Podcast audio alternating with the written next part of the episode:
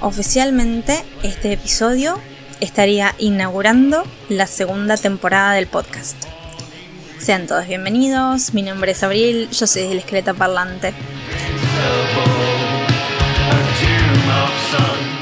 Para aquellas personas que sean nuevas escuchando este podcast o para alguien que no es nuevo y que está escuchando esto, les recuerdo que el episodio anterior, ese pequeño audio, es una explicación de por qué la ausencia todo el 2021. Si bien no hablamos sobre la muerte, es como un mini, una mini píldora en la que cuento un poquito de por qué la ausencia.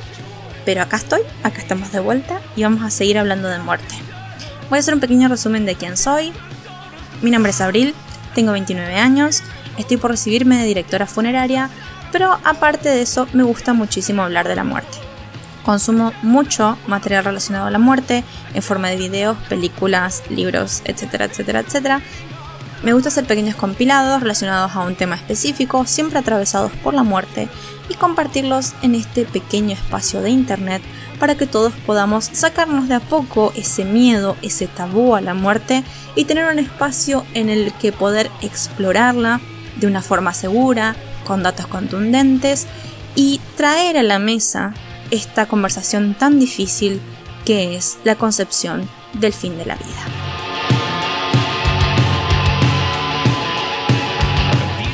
Así que sin más, vamos a empezar. Mi nombre es Abril, yo soy el esqueleto parlante y en este pequeño podcast hablamos de muerte y un poco más.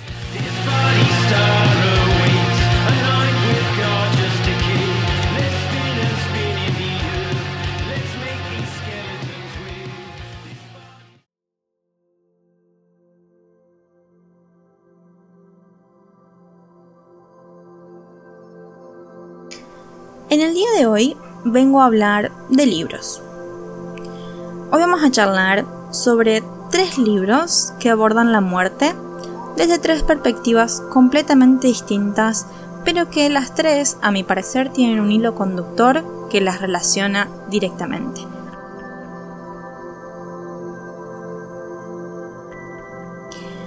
El primero que vamos a ver es la perspectiva de aquella persona que sabe que va a morir. El segundo nos habla del doliente atravesando su duelo. Y el tercero nos habla de una persona que ve morir a un ser querido.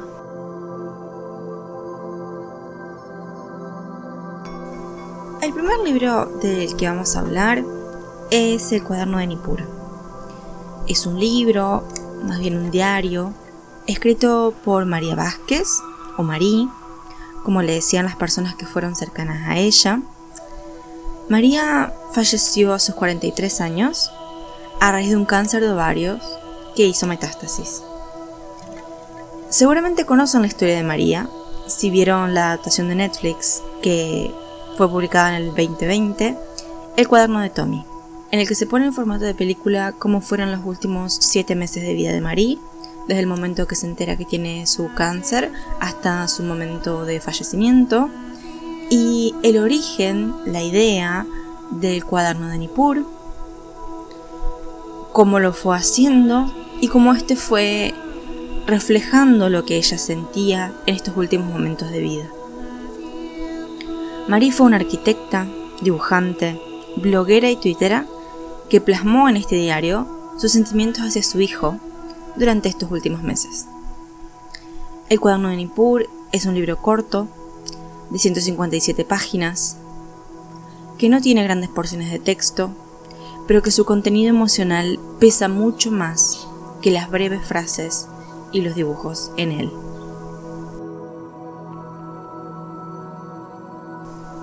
Mediante los recuerdos que plasma en las hojas, la vemos fluctuar desde momentos en los que parece ver el mundo hasta en su más mínimo detalle y también sus puntos más bajos, donde parece ver la muerte a la vuelta de la esquina y habla sobre sus dolores físicos y su impotencia por perderse ver a su hijo crecer.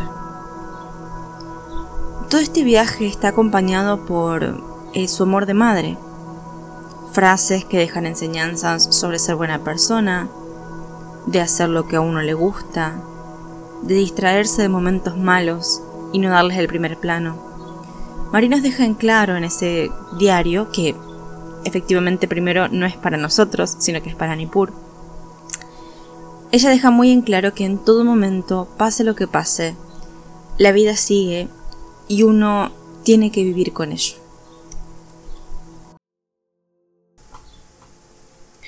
Y para finalizar esta pequeña reseña de El cuaderno de Nippur, les voy a citar una porción del libro.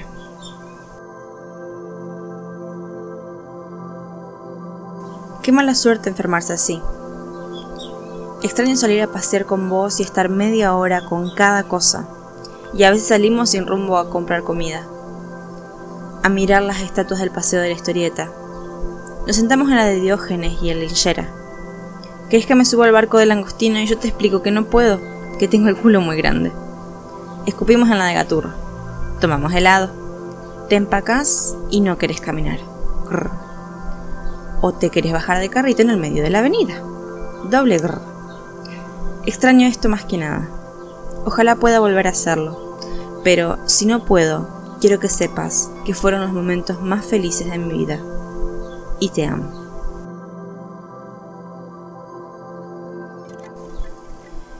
Como ven, el cuaderno de Nippur no es un libro que en contenido sea parte de lo cotidiano. No es un libro que sea parte de lo que uno le, quisiera decir siempre a un ser querido.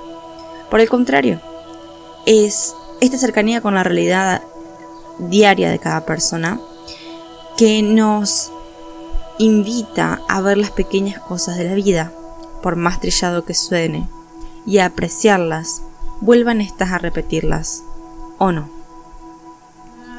La pareja de Marie, Sebastián Corona, hizo una charla TED en el año 2017 que es imperdible, llena de humor y de verdad, muy parecida al libro de Marie, pero obviamente desde el punto de vista de Sebastián. Les dejo unos minutos del audio y ya les comento que pueden encontrar la charla completa bajo el nombre de Una muerte impúdica en YouTube. Los dejo con Sebastián.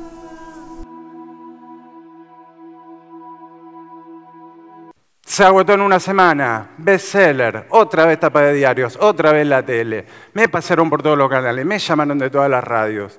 Y se agotó la segunda y la tercera, va por la cuarta edición, acaba de salir en España, ahora va a salir en México, Centro y Norteamérica. Y todo esto ya es un delirio que yo no entiendo más nada. Pero me encanta, por Nippur. Porque como digo siempre, ya que va a ser huérfano, que sea huérfano de madre legendaria. Y lo es porque esta hija de puta en su agonía, en vez de irse apagando como una vela, estalló como una supernova, brilló como nunca.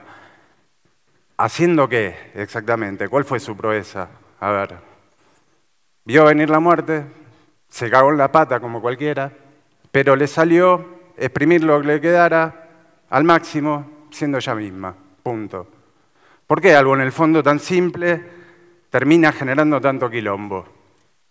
Porque en su caso, ser ella misma implicó cagarse en la solemnidad y romper el tabú. Y eso no se hace. No es la única. Hay gente que se me acerca y me cuenta casos parecidos, pero la inmensa mayoría me manifiesta asombro, admiración. No sabía que alguien se puede morir así, me dicen. El decoro, evitar el tema, hacerse los boludos, esa es la norma. Y si me permiten, una pequeña teoría que tengo, no es tanto una cuestión de negación como un problema de comunicación. Tan boludos no somos, no damos cuenta de lo que pasa. Lo que cuesta es hablar. Lo entiendo, ¿eh? Se sentís el enviado de la parca. Es jodido.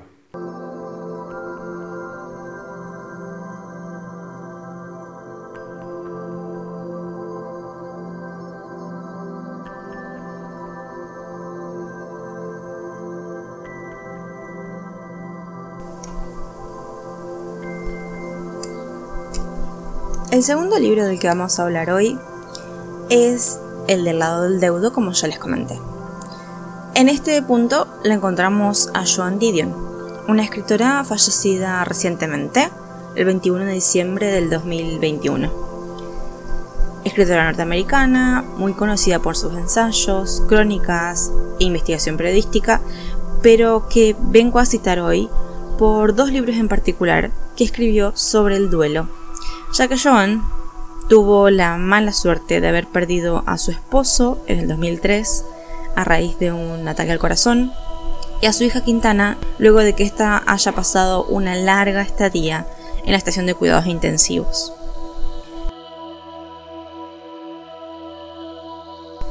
A partir de la pérdida de su esposo, escribió El año del pensamiento mágico, una crónica sobre el primer año de duelo. Si quieren saber un poco más sobre este primer año de duelo y por qué las dificultades y cuáles son las reacciones esperables a tener, pueden visitar el episodio del podcast en el que hablamos del duelo, sus determinantes y sus agravantes. Dentro de este libro, El año del pensamiento mágico, Joan nos habla mucho sobre los estadios del duelo, sobre la soledad, la incertidumbre, la aceptación y también sobre el tabú del duelo y sobre encontrarse con personas que buscaban acortar este sufrimiento, acortar este duelo. Sin necesariamente nombrar cada uno de los estadios, el año del pensamiento mágico no deja de ser una excelente crónica de duelo que vale la pena leer.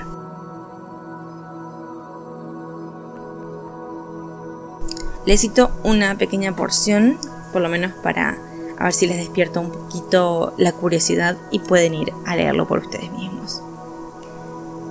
La gente que ha perdido a un ser querido parece desnuda, porque se cree a sí misma invisible.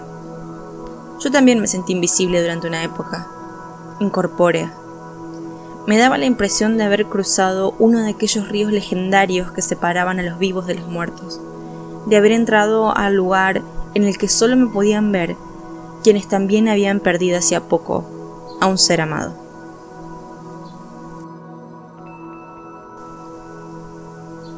Como comenté hace unos minutos, a partir de la muerte de Quintana, su hija, Joan escribió Noches Azules.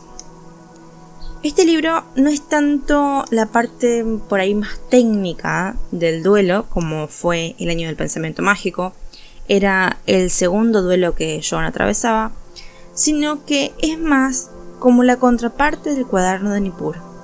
En este caso es una madre perdiendo a su hija la crónica previa al fallecimiento y la crónica posterior a este. Tiene imágenes dignas de ensoñaciones. El casamiento de Quintana, la casa donde crecieron ellos tres como familia, el cabello de su hija en el viento. Noches Azules es como una gran carta de despedida desde los recuerdos de Joan hacia su hija. Y también les voy a compartir obviamente, una porción de este libro, ya que según mi opinión, se relaciona directamente con el cuaderno de Nippur. Ya no quiero recordatorios de lo que fue, de lo que se rompió, de lo que se perdió y de lo que se echó a perder.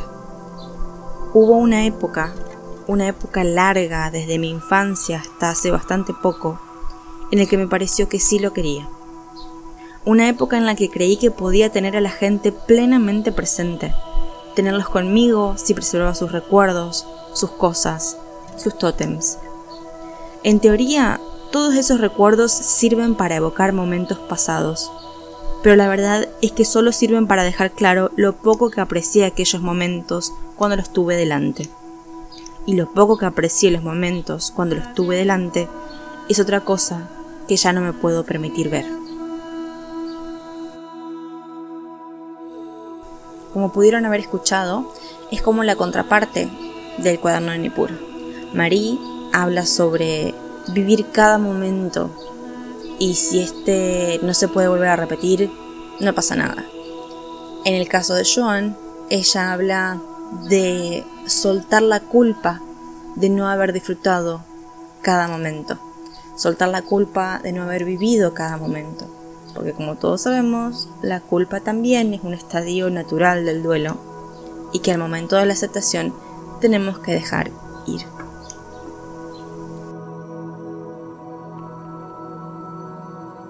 Y por último, pero no por eso menos importante, y cambiando totalmente de rubro, tenemos Los pasajeros del jardín de Silvina Bullrich.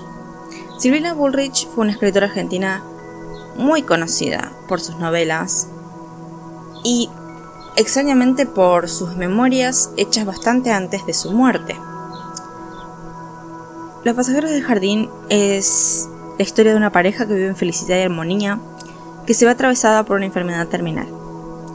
Descubrimos toda la historia a través de los ojos de ella, mientras lo vemos a él y a los dos como pareja, atravesar el largo camino de una enfermedad de la cual no hay mejora. La narración es clara y describe en detalle el sentir de alguien que está haciendo el duelo previo al final. También se relatan muy bien las conversaciones en pareja, las preguntas y las dudas, las reflexiones de ambos, la belleza del otro visto desde los ojos de la narradora. Una historia conmovedora, preciosa, delicada y fuerte como un terremoto. Los pasajeros del jardín también tuvo una adaptación cinematográfica que se estrenó en mayo de 1982, dirigida por Alejandro Doria y protagonizada por dos grandes actores argentinos como Graciela Borges y Rodolfo Rani. Totalmente recomendada y pueden encontrarla completa en YouTube si ponen simplemente el nombre Los pasajeros del jardín. Espero que la disfruten.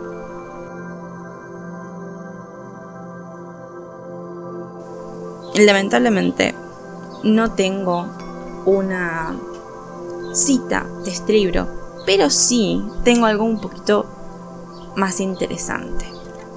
Vamos a escuchar a la escritora Silvina Burrich hablar un poco sobre sus memorias. Si bien no es el libro que vengo a citarles hoy y no es el libro que vengo a recomendarles hoy, sí hay algo que me llamó muchísimo la atención, así que vamos a escucharlo directamente desde la boca de la propia autora.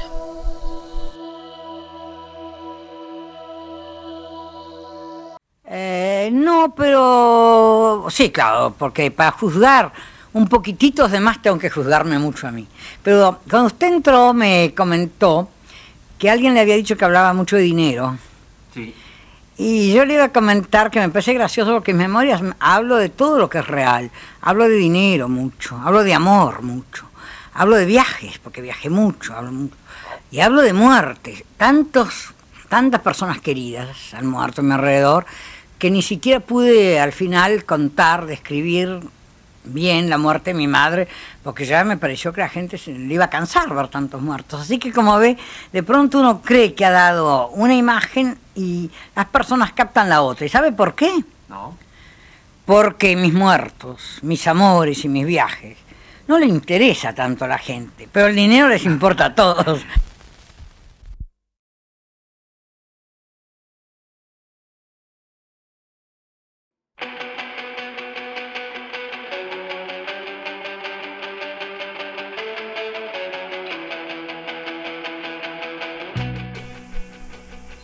Para finalizar, y ya que estamos llenos de citas de libros, que pido mil disculpas, pero la verdad es que algo que me gusta muchísimo, me encanta rodearme de páginas de libros, me encanta marcar los libros y releer los pasajes marcados una y otra vez, voy a compartirles lo último del día, que es una cita del libro El duelo, cuando el dolor se hace carne, de Gabriel Rolón, que les recomiendo un montón. En este libro del duelo no solamente se habla del duelo de la pérdida, de la muerte, sino de los distintos tipos de duelos que una persona puede atravesar y también altamente recomendable. La idea de que la muerte nos pise los talones es inquietante. Aún así, es una bella metáfora que nos recuerda que no importa dónde estemos ni lo que hagamos, la posibilidad de morir siempre está latente. Recordar que somos mortales, que no tenemos todo el tiempo del mundo para jugarnos por nuestros sueños, que debemos hacernos cargo de nuestra vida y pelear por lo que deseamos. Mirar de frente la muerte es una invitación a salir de esa rueda de postergaciones permanentes con las que evitamos comprometernos con nuestros anhelos más profundos. Así que bueno, para eso estamos en este podcast, ¿o no? espero que este episodio les haya sido útil, que les haya dejado algún mensaje, por lo menos que les haya dejado cuatro libros para leer, eso es lo importante, que los haya entretenido y hayamos compartido y aprendido algo entre todos. Saben que pueden encontrarme en mis redes sociales, en Instagram como el esqueleto lector, en Twitter como esqueleto lector. Pueden escribirme, pueden mandarme mensajitos, pueden recomendar este pequeño podcast, este pequeño espacio de internet. Y les agradezco muchísimo su tiempo. Nos volvemos a ver en el próximo episodio. Pero recuerden, la muerte siempre está cerca. Por lo cual no está mal invitarla a bailar un ratito.